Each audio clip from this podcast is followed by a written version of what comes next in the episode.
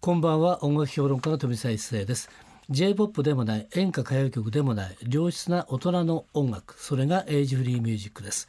毎週月曜日と火曜日明けて火曜日と水曜日はエイジフリーミュージックを生み出したアーティストやその名曲の誕生を支えた人物をお迎えしてお届けするトークセッション昨日に引き続きまして稲垣十一さんをゲストにお迎えしておりますよろしくお願いしますこんばんはよろしくお願いいたします。はい、えー昨日はですね男と女5のですねお話をしていたんですけれども今日も一曲ですねもう早速聞きたいと思いますで昨日話出たんですけれどもまさかねこの曲がデュエットになるとは、え私は思わなかったって、たくさんの人もそう思ってなかったと思うんですが見事にですねデュエットソングになりましたしかも AKB48 の竹内美優さんはい。とデュエットってことですねなんと泳げ大役くんなんでまた泳げ大役くんなんですかこれはね、あのー本同時発売のはい「片っ張り」という僕の自ええ伝小説の中、あ中というかとリンクさせたいって気持ちがあってですね、え箱番時代、えうんえー邦楽曲も何曲は、かは歌ってたんですよあ洋楽だけじゃなくて、はいええ少なかったんですけうど、んうん、その中の一曲で「泳げた綾木くん」を僕は75年の時歌ってたんですなって。たというああ、ええなるほどっていうリンクさせたいって思惑もこうあって、うんえー今回取り上げたということなんです。なるほどただただ引っ張ってきたんじゃないと、はいい、うことですね、はい、で今話をねお話ししましたけれどもその本の話はこの後いきますそれじゃあ、えー曲紹介お願いできますか、、はいいえー稲垣潤一と竹内美優ちゃんのおーデュエットで「泳げたいやきくん泳げ大役くんデュエット with 竹内美優ちゃんということでですね泳げ大役がこんなにかっこいい曲だとは知らなかったですねっていう ね、えーこんなにやっぱり変わっちゃうのかなっていうことですけどねこの一番ポイントはどこでしたかね」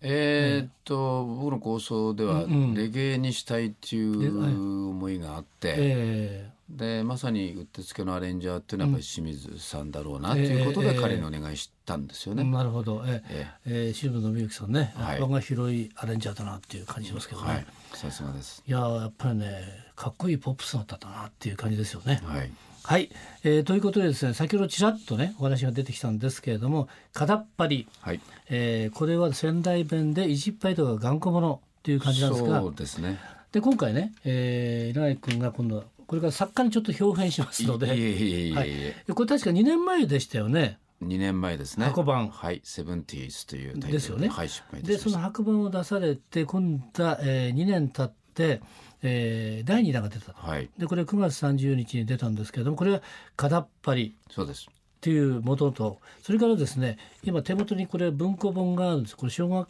館文庫ということでね「えー闇を叩くはい」。なんですけどこれあれですよね一こ番れ最はあ初のの第1作目のその箱版セブンティーズはいの文庫版で、でさらにあの加筆されてます。開始されたっていうことですね、ですからこれを読んでいただいて次の「片っ張り」も読んでいただくとちょうどいいというねはい。感じなんですけれどもあの最初の白馬、まあ、闇を叩くの方ではこれはどこまで書いてあるんですかね内容え的っには。と東京時代が抜けてるはいだけで、うんえっと72年から81年までの物語になってます。はい、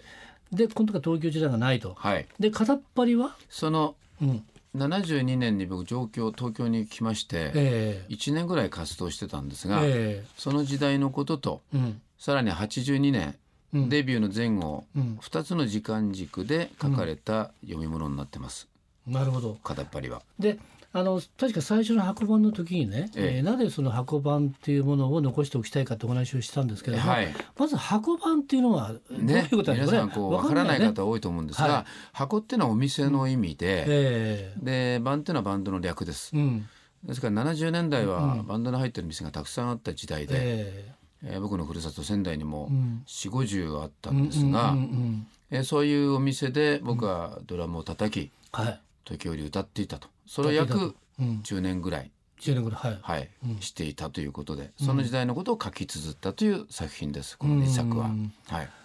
それ考えてみたらね、特に東京なんかやっぱり六本木とかね、江戸こ行ってもすごい数があええったもうんたでくすさよね。んあったと思います。その日本人だけじゃなくてフィリピンバンドとかなんかいっまあぱありましいたね。あったんですけど、ありましたね。今ほとんどないですもんね。今ないですないですよねないですけどでもあの頃っていうのはねやっぱりあのミュージシャン目指してて白番の人っていうのは当然ねあのギャラもらってやってるわけだから、はいプロなわけですよね。セミプロですよねですよね。だからその時にお金もらってやるってことで同じプロでありながら例えばレコード出してる等でいうとねはいと白番の人たちってちょっと違うじゃないですか。違いますねどこが一番これ違うんですあのーデビューされた方はええ認知されるわけですよね、ええプロとして、うん、プロとして。はい。箱版は認知されてないですから、うんだからセミプロっていう、セミプロ。う。うんん、位置じゃないんでしょうか、うんそれと僕がその箱版時代、うんうんそしてプロデビューして一番変わった点っていうのは、うん箱版時代っていうのは僕の歌を聴きにくださるっていう方、ほとんどいなかったですから、えそれがもう180度ぐらい変わったって、えうん。デビューした時に飲みただたまたまやってたという。うんですから感じ BGM 的な BGM 的な。えものでしたえうね。ん。えーでもやってる方としてはどうどうなんですかやっぱりやっぱり聞いてほしいってのがあるじゃないですか。あまりなかった、 なかった。ええええやれればよかったなってたドラマ叩いて歌えればそれでよかったっていう、うんですからステージで練習なんかしてましたからよく、うん。ええあの大体ファーストステージ1回目っていうのはあんまりお客さんいないんです よ、なるほど。ええ、そんじゃなくたって暇なな店が多かったんですねるほど。ほとんど客の入らない店っていうのが結構多かったですから、ええでなぜやってるのっていううんちょっと分かんなかった店もたくさんありましたけど ね、ええ、ということはあれですから30分40分くらいのステージを何回もやるんですよね。そうなんですね、ですから、まあ一番多かったのは45分ぐらいのステージを4回、 4回。ええ、夕方から、まあ、ええ11時ぐらいまでやるっていうお店が多かったですうね、んということでお客さんいない場合はでやんなきゃいけないでしょそんでも。やりますですよね。でお客さんいた的でもやってるけどお客さん酒飲んでやっぱり聞いてないと。そうですねやっぱり。 BGM 的なええとものになってましたね。ということでやる方としてやる気が出てこないんじゃないですかね。うん、そうですね。あのー練習って感じですかだ からお客さんがいない時は練習でした ね、ほぼ。え練習え新曲練習したりなるほど。してました。で入ってくると、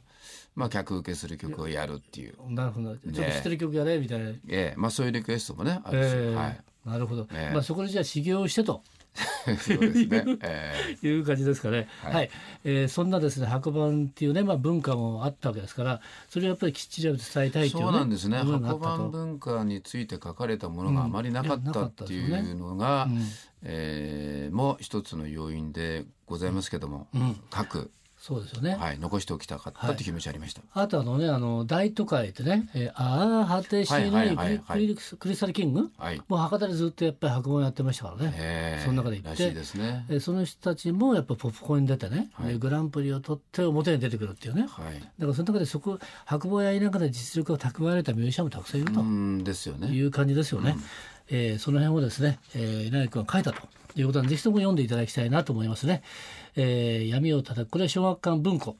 ですね。それから、はい空っぽではこれは小学館ということでね、そうですえーぜひとも読んでいただいてという感じです。